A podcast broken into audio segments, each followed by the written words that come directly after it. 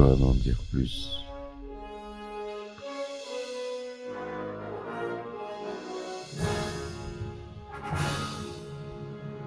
Eh ben attendez, on est en France. Allez, cul sec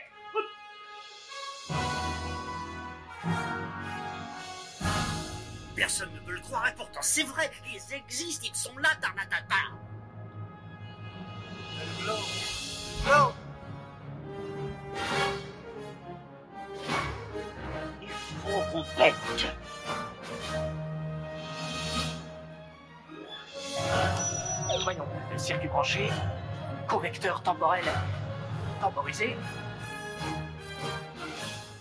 Bonjour, bienvenue sur Histoire d'en dire plus. Aujourd'hui, on parle d'un film avec Arnold Schwarzenegger, celui euh, qui l'a instigé dans le cinéma Hollywood. C'est pas son premier film, mais c'est son premier grand succès. C'est Conan le barbare. C'est parti mon kiki. Alors Conan, le barbare, ou Conan the Barbarian, est un film américain réalisé par John Milius et sorti en 1982, l'année de naissance de votre serviteur. Il s'inspire librement des récits de Robert E. E. Howard, se déroulant à l'âge iborien et ayant Conan le barbare comme personnage principal. Arnold Schwarzenegger interprète le rôle titre, un jeune barbare qui cherche à venger la mort de ses parents, assassinés par le chef d'une secte adorant les serpents. James Earl Jones, qui fera la voix originale de Dark Vador, Sandal Bergman, Jerry Lopez et Mako complètent la distribution principale. Le projet de réaliser un film basé sur les aventures de Conan est développé par Edward R. Pressman à partir de 1975. Oliver Stone écrit une première version du scénario, mais Edward R. Pressman, qui manque de capitaux, vend ses droits à Dino De Laurentiis. John Milius est alors engagé pour réaliser le film et réécrit le scénario. Le tournage se déroule en Espagne durant plus de quatre mois et nécessite la création de plusieurs décors imposants ainsi que la réalisation d'effets spéciaux mécaniques complexes. Plusieurs scènes jugées trop violentes par les producteurs seront coupées au montage. Le film connaît le succès commercial à sa sortie au cinéma, malgré des critiques assez mitigées. La bande originale de Basil Pal Poledouris est largement saluée par sa qualité. Les thèmes principaux du film sont le secret de l'acier ainsi que la mort et la renaissance, mais une partie des analystes voit dans le film une célébration du surhomme et de l'individualisme revenu en vogue au début des années 80. Le film lance la carrière d'Arnold Schwarzenegger et une suite, Conan le Destructeur, sort en 1984. Il rapporte par la suite d'importants profits à travers ses diverses sorties en vidéo et ses grands passages à la télévision aussi, réguliers à la télévision en France. Le synopsis. Des milliers d'années avant l'avènement de la civilisation moderne, durant l'âge iborien, le film commence avec la citation de Friedrich Nietzsche Ce qui ne tue pas nous rend plus forts. S'ensuit une narration qui établit que l'histoire raconte les origines de Conan, un jeune barbare. Peu après que son père lui a révélé le secret de l'acier et l'importance de celui-ci pour le peuple cimérien, lors de la fabrication d'une magnifique épée, la famille de Conan est massacrée avec tout son village. L'épée est prise par le vainqueur, qui a détruit le village pour le pilier. Les enfants sont vendus comme esclaves, et Conan est enchaîné des années durant à une énorme roue. Il reste le dernier survivant et arrive à la mouvoir seul grâce à la force nettement au-dessus de la moyenne que lui a conféré cet exercice. Acheté par un maître de gladiateurs, Conan remporte combat sur combat, D'abord grâce à sa seule force, ensuite grâce à une instruction au maniement des armes. Libéré, il sauve un voleur, Subotai, et parcourt le monde avec lui en rêvant de vengeance. Tous deux rencontrent Valéria, une aventurière, une aventurière, pardon, et le trio pille la tour sacrée d'une secte mystérieuse après avoir tué le serpent géant, gardien des lieux. Conan découvre alors que Tulsadum, le maître de la secte, n'est autre que celui qui a détruit son village. Doom a entraîné dans son sillage la fille du roi Osric, lequel promet au trio une forte récompense s'il lui ramène. Valéria et Subotai proposent de garder l'argent donné par Osric et de s'enfuir, mais Conan fait passer son désir de vengeance avant, avant tout, renonçant à l'amour de Valéria et à l'amitié de Subotai, il les quitte pour rechercher Doom. Conan parvient bien jusqu'à son temple, la montagne du pouvoir, mais ne réussit qu'à se faire capturer et crucifier sur l'arbre du malheur, non sans que Doom lui ait auparavant expliqué que le pouvoir sur la chair est plus important que le pouvoir sur l'acier.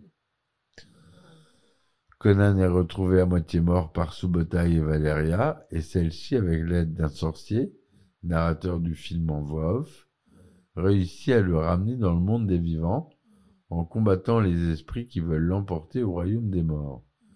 Cependant, le sorcier prévient Valéria qu'il y aura un prix à payer aux esprits pour cela, ce que Valéria accepte par amour pour Conan.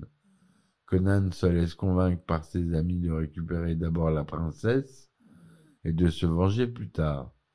De fait, pénétrant dans le palais souterrain de Doom pendant une orgie cannibale, ils parviennent à enlever la princesse malgré elle, mais Valéria est mortellement blessée par une flèche empoisonnée tirée par Doom et meurt dans les bras de Conan. Utilisant la princesse comme appât, Conan, Subotai et le sorcier préparent une embuscade où toute, où toute la garde de Doom est exterminée, y compris ses deux principaux lieutenants, Rexor et Thorgrim, qui avaient participé à la destruction du village.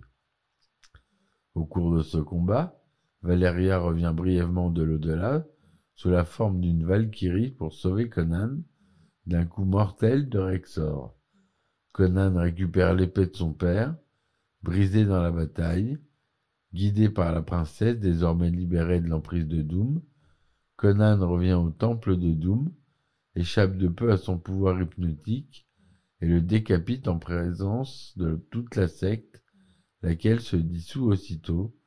Conan incendie le temple et repart avec la princesse. Et voilà une fin heureuse.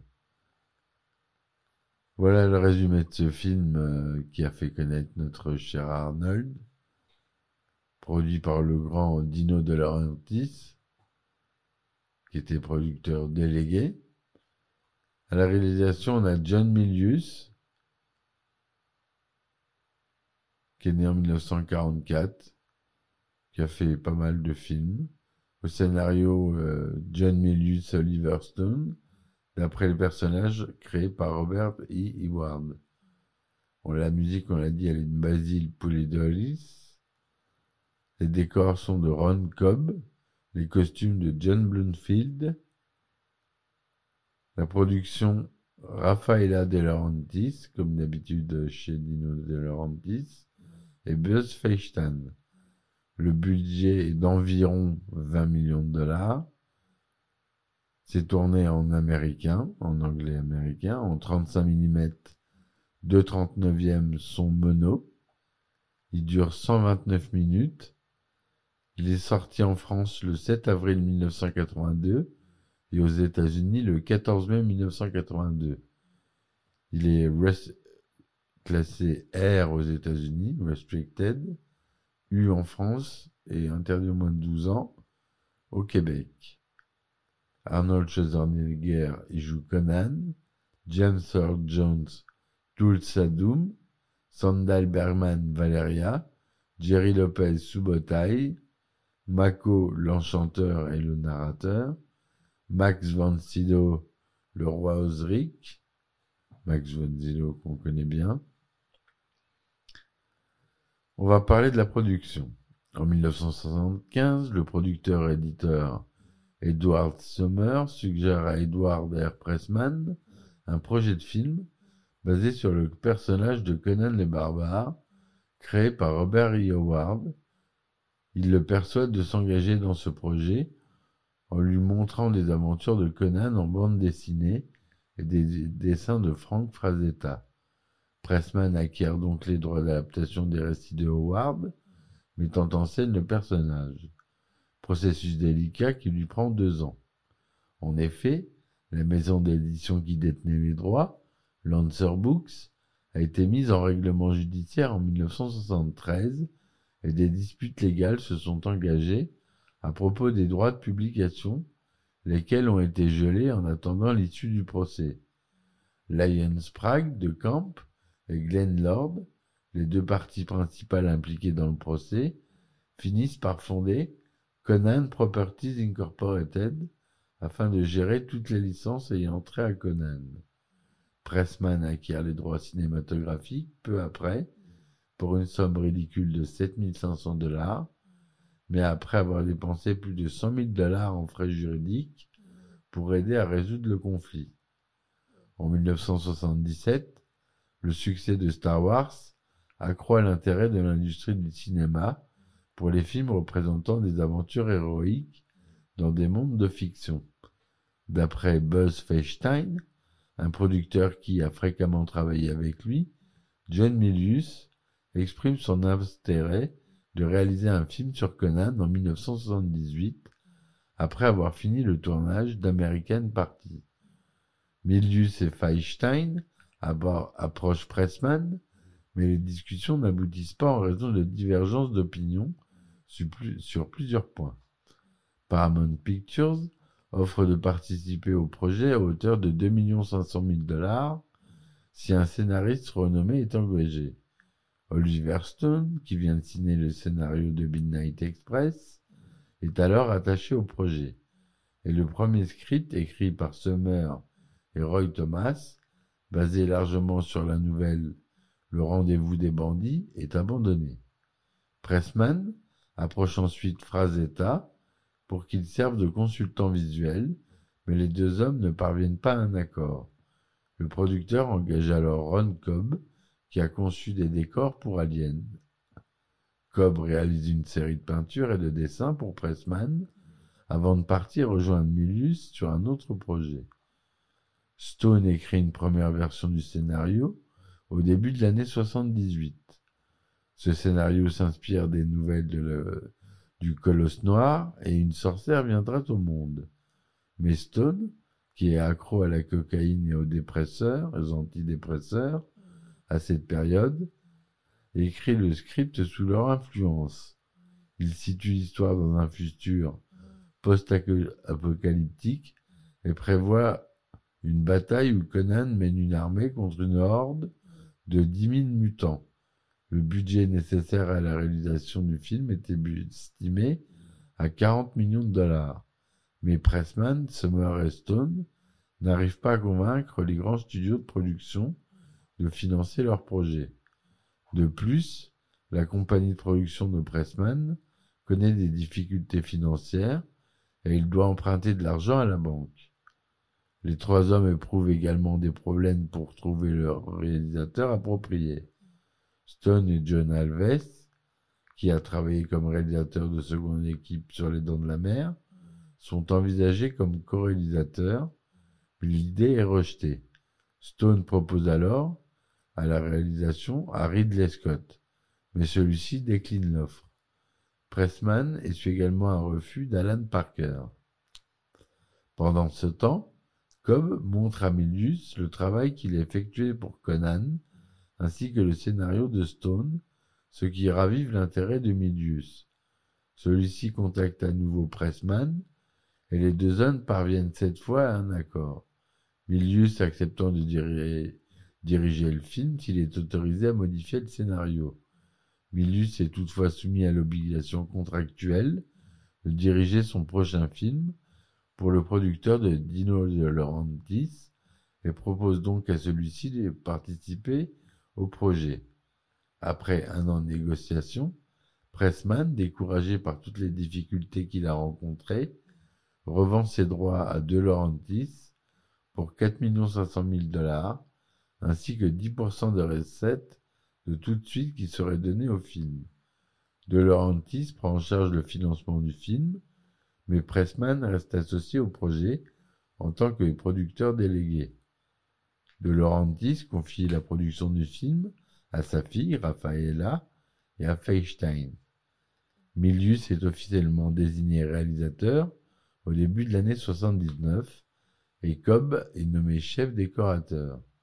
Dino De Laurentiis conclut un accord avec Universal Pictures par lequel le studio devient le distributeur du film aux États-Unis et participe au financement du budget de production, débloquant aussi 12 millions de dollars pour assurer la promotion publicitaire du film.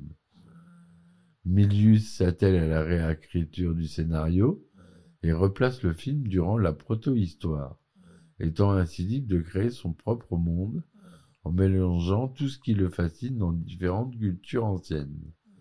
Il atténue certains éléments, monstres, magie, relevant trop de la fantaisie, et écarte toute la deuxième moitié du scénario de Stone. Il conserve néanmoins certaines scènes de la première partie du script antérieur, comme l'escalade de la tour des serpents et la crucifixion de Conan sur l'arbre du malheur. Il développe la brève exposition faite par Stone, de la jeunesse de Conan, limité à l'attaque de son village en retraçant ses années passées, enchaîné à la roue et son entraînement de gladiateur.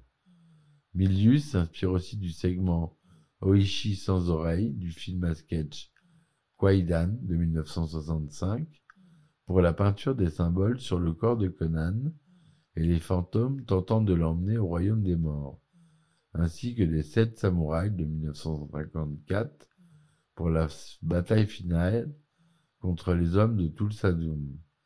Il inclut ensuite quelques épisodes de récits de Conan, écrits par d'autres auteurs que Howard, par exemple sa découverte d'un tombeau où il trouve une épée, basé sur la chose dans la crypte de Sprague de Crump et Lynn Carter. Milius crée le Conan du film en prenant comme inspiration principale les héros de la mythologie nordique. Les spécialistes de l'œuvre de Howard décrivent le Conan du film comme moins loquace et moins éduqué que celui des nouvelles. Notant aussi que ce dernier étant très attaché à sa liberté, il aurait résisté avec violence à l'esclavage au lieu d'attendre d'être libéré.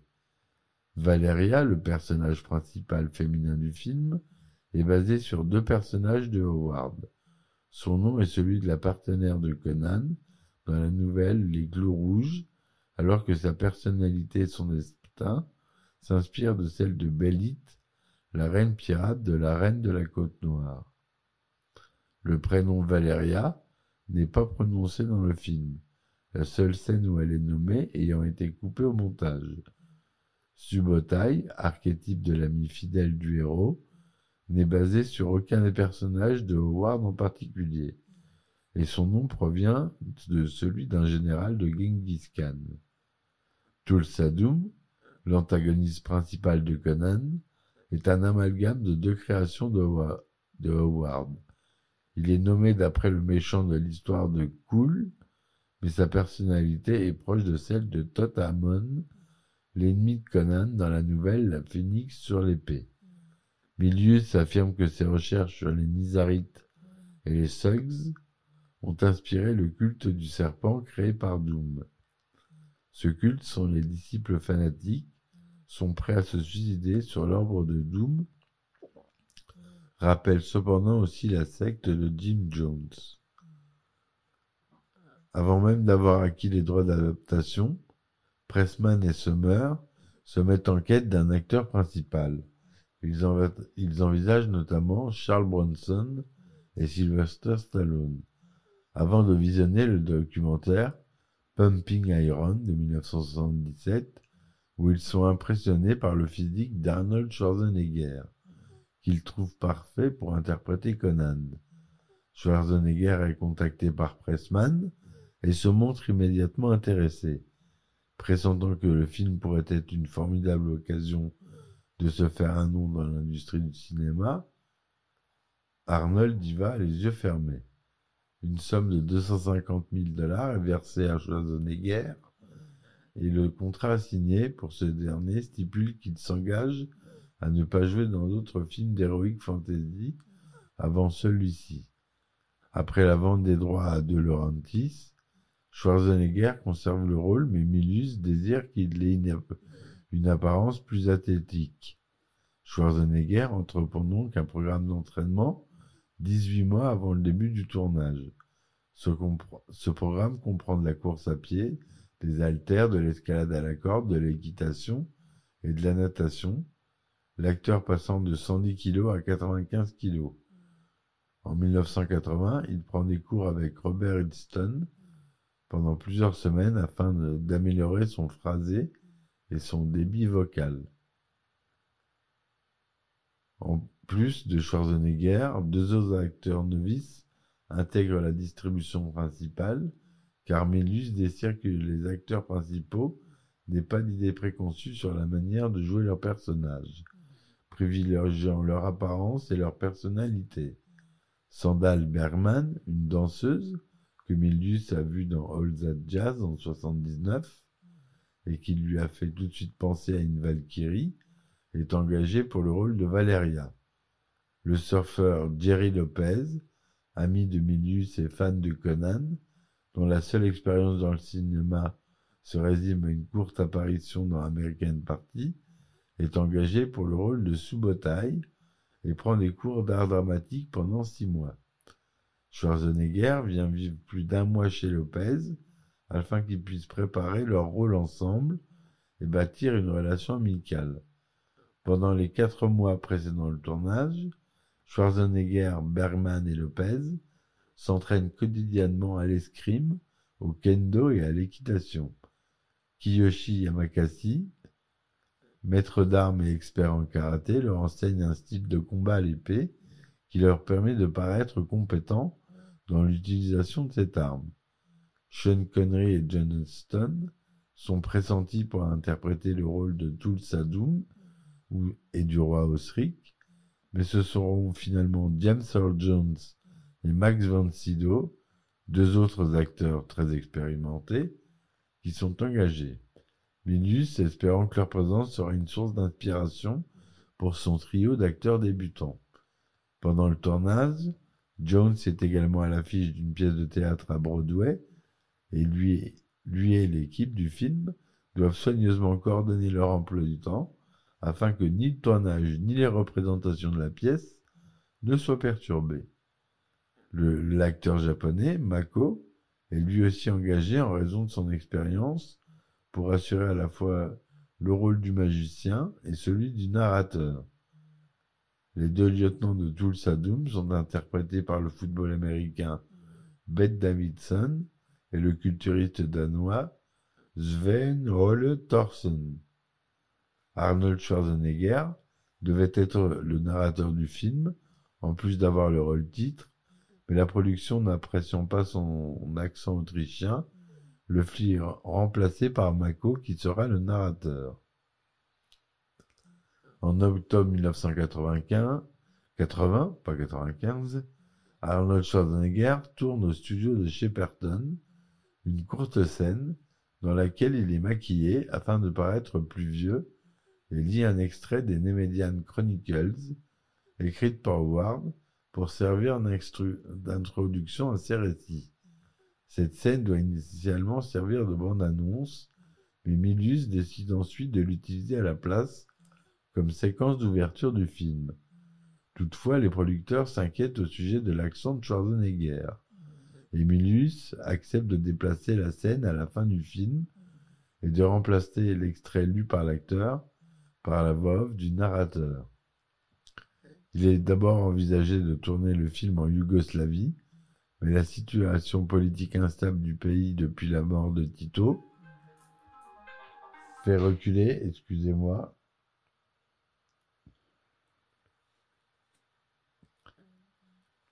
fait reculer les producteurs qui choisissent alors l'Espagne, pays également mieux équipé pour accueillir un tournage de grande envergure. L'équipe du film et le matériel arrivent en Espagne en septembre 1980 et le tournage débute le 7 mai 1980, le, le 7 mai, le 7 janvier 1981. Milius engage sur place plus de 1500 figurants. Un grand entrepôt situé à 32 km de Madrid abrite les locaux de la production. Il est également utilisé pour filmer la plupart des intérieurs de la tour des serpents et du palais de Tulsadum. Un entrepôt plus petit est utilisé pour les autres intérieurs du film. Les intérieurs restants de la tour des serpents sont filmés dans un hangar abandonné de la base aérienne des Torrejon de Ardos, un décor de la tour, haut de 12 mètres, est construit dans ce hangar et est utilisé pour la scène où Conan et ses deux compagnons escaladent la tour. Plusieurs extérieurs sont tournés dans la campagne aux alentours de Madrid. Le village natal de Conan est construit dans une forêt de la Sierra de Guadalajara, au sud de Ségovie. Et des copeaux de marbre, pour une valeur de 12 000 dollars, sont dispersés, sont dispersés sur le sol pour simuler la neige. La rencontre de Conan avec la sorcière, puis avec Subotai, est filmée au milieu des formations rocheuses de Sudia d'Encantada, dans la province de Cuenca. La plupart des extérieurs sont cependant tournés dans la province d'Almeria, région au climat semi-aride, qui offre des paysages variés ainsi que des vestiges de monuments romains et morts qui peuvent s'intégrer dans de nombreux décors. Lors des premières scènes jouées par des acteurs novices, Milius éprouve quelques doutes, mais leur fait confiance pour améliorer leur jeu d'acteur et procède à quelques modifications du scénario afin de l'adapter à leurs capacités. En raison de l'accent autrichien prononcé de Schwarzenegger, particulièrement audible lors de la première réplique qu'il prononce dans le film, écraser ses ennemis, les voir mourir devant soi et entendre les lamentations de leurs femmes. L'acteur répète tous ses principaux dialogues au moins quarante fois avant le tournage de la scène. James Earl Jones donne aussi des conseils à Schwarzenegger sur la façon dont il doit dire ses répliques. Les dialogues de Jerry Lopez posent également problème les producteurs estimant qu'il n'arrive pas à maintenir une certaine qualité dans sa voix. Et l'acteur de théâtre Chab Shimono assure leur doublage après leur tournage. Au bout de quelques semaines, Milius, mécontent des méthodes de son directeur de la photographie, Gilbert, Gilbert Taylor, qui s'était déjà disputé avec George Lucas sur Star Wars, le renvoie et le remplace par Duke Callaghan. Les combats sont chorégraphiés par Terry Leonard, le coordinateur des cascades, avec les conseils de Kiyoshi Yamasaki, qui fait un caméo dans le rôle d'un instructeur de Conan. Plusieurs scènes de combat sont filmées avec une grue légère et motorisée à laquelle est fixée une caméra munie d'un système de contrôle à distance. Le tournage est émaillé de blessures, les acteurs principaux effectuant eux-mêmes la plupart des cascades. Schwarzenegger se blesse, dès son premier jour de tournage, alors qu'il tourne une scène où il doit échapper à des loups, et où un chien-loup particulièrement agressif le fait tomber d'un rocher, ce qui nécessite plusieurs points de suture. Lors du combat dans le palais souterrain de Doom, entre Schwarzy et Ben Davidson, l'âge de ce dernier se brise et un éca blesse Schwarzenegger au cou. Sandal Berman subit la blessure la plus grave en se faisant trancher l'index droit jusqu'à l'os par un figurant lors d'un combat à l'épée. À chaque blessure, Milius remonte le moral de ses acteurs en leur répétant invariablement que la douleur est temporaire, mais que le film sera éternel. Environ 3 millions de dollars sont alloués à la construction des 49 décors. L'équipe de décoration compte jusqu'à 200 personnes avec des artistes anglais, espagnols, italiens qui sont engagés. L'accessoriste Tim Hutchinson travaille avec le forgeron, le forgeron Jamie Samson pour fabriquer les robustes épées dont Milius pense avoir besoin. Une attention particulière est accordée aux deux épées maniées par Conan, celle de son père et celle qu'il trouve dans le tombeau. Toutes les deux sont réalisées d'après des dessins de Cobb, et elles sont fabriquées dans un alliage d'acier et de carbone, soumises à un traitement thermique, et ne sont pas aiguisées. Les poignets et les pommeaux sont sculptés et fondus suivant le procédé de la cire perdue, et des inscriptions sont gravées sur les lames par électroérosion. Samson et Hutchinson créent quatre exemplaires de chacune de ces deux épées pour un coût de dix mille dollars par arme. Toutefois, les deux hommes s'accordent à dire que ces armes sont trop lourdes, environ 4 kilos, et n'ont pas l'équilibre voulu, ce qui les rend inappropriées au combat. Des versions plus légères en aluminium, fibres de verre et acier sont fabriquées à Madrid. Elles pèsent 1,4 kg et sont utilisées pour les scènes de combat. Les versions les plus lourdes servent pour les gros plans. Les autres armes utilisées dans le film ne sont pas aussi élaborées. Le cimetière de Valeria est fabriqué en feuilles d'aluminium. Les effets spéciaux numériques, qui sont encore à leur balbutiement, sont très peu utilisés dans le film. La société Visual Concept Engineering, VCE, qui a travaillé sur les aventuriers de l'Arche perdue, est chargée de réaliser ces effets, comme ajouter des reflets et des étincelles sur le joyau dérobé dans la tour des serpents et sur la mur de Valkyrie de Valeria. Une partie du travail de VCE n'est pas conservée au montage final, notamment les flammes ajoutées sur le bûcher funéraire de Valeria. Les esprits essayant d'emmener Conan au royaume des morts sont également conçus par VCE, alors que les nuages rougeoyants présents dans cette même scène sont l'œuvre d'Industrial Light and Magic, ILM, de George Lucas.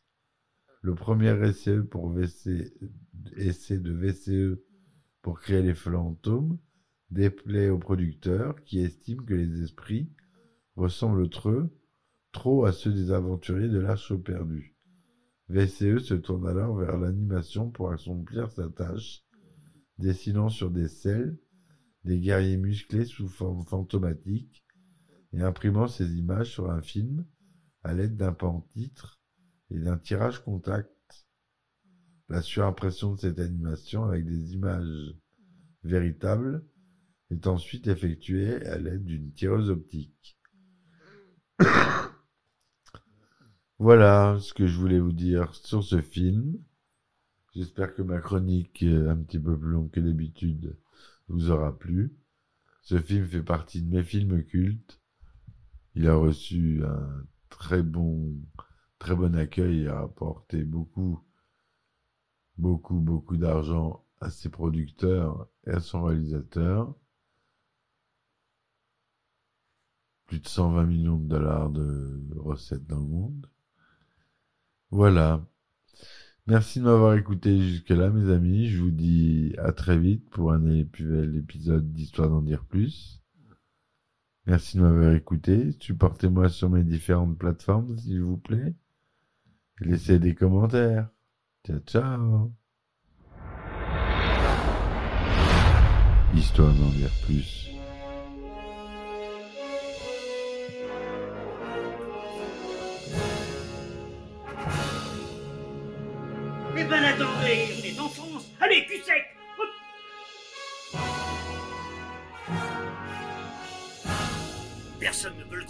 C'est vrai, ils existent, ils sont là, Tarnatata.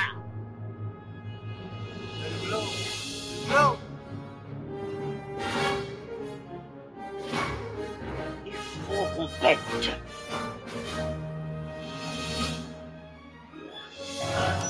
Voyons, circuit branché, correcteur temporel temporisé,